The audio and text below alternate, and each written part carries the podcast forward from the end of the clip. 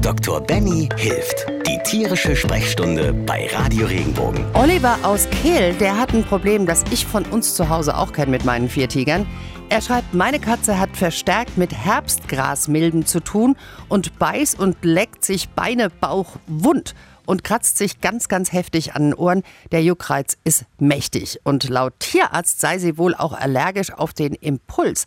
Was kann man denn da vorbeugend tun, damit der Befall erst gar nicht so richtig anfängt? Herbstgrasmilben sind eine meiner schwierigst zu knackenden Situationen. Herbstgrasmilben finden wir mittlerweile fast das ganze Jahr, hauptsächlich im Frühjahr und im Herbst. Und wenn der Hund im Prinzip durchs hohe Gras läuft, auch mittlerweile schon durch das niedrige Gras, dann sitzen die vor allem am Bauch, genauso auch bei der Katze und in den Schenkelinnenseiten. Was die dann machen ist, die setzen sich da rein und graben sich so ein bisschen an der Haut und fangen natürlich da auch an zu beißen. Und das führt dann zu einer Reaktion. Alleine wenn die da nur drauf rumkrabbeln, das meint wahrscheinlich der Tierarzt mit einem Impuls.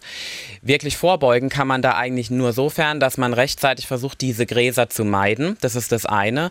Ähm, zwischendrin auch wirklich vorgeht, den Hund, also bei der Katze wird es schwierig, aber beim Hund, den kann man ja mal abspülen am Bauch. Ne? Und es gibt auch die Möglichkeit, wenn es richtig stark ist und sich die Haut richtig entzündet, also wir nennen das eine atopische Dermatitis, eine allergische Hautreaktion, kann man auch mal eine Antibiose einsetzen. Ähm, es ist so, dass es kein wirkliches absolutes Lösungsmittel gibt. Es gibt Nachtkerzenöl, was man mal empfohlen hat. Es gibt ähm, Kokosfett, Kokosöl, was man einsetzen kann. Aber das ist alles nicht wissenschaftlich nachgewiesen. Es ist zwar gezeigt und ich empfehle es auch und Besitzer beschreiben Wunder und ich finde, es schadet auch nicht, also warum nicht einsetzen? Sprich, bei der Freigängerkatze kannst du eigentlich gar nichts machen. Nein, eine Freigängerkatze, die kann man ja nicht einschmieren, dass sie aussieht wie ein Kokosbonbon, sondern die muss halt einfach da durch ein Stück weit. Man muss das im Blick bewahren und wenn es akut wird, kann man behandeln. Also eigentlich heißen die ja Herbstgrasmilben, weil sie früher nur im Herbst gekommen sind, aber das klingt mir jetzt so ein bisschen so, dass das äh, vielleicht auch ist wie bei den Zecken, plötzlich beschäftigen uns die das ganze Jahr über, ne? Richtig. Wir kriegen wärmere Sommer, wir kriegen wärme, also richtig heiße Sommer, wir kriegen wärmere Winter, wir haben mildere Temperaturen.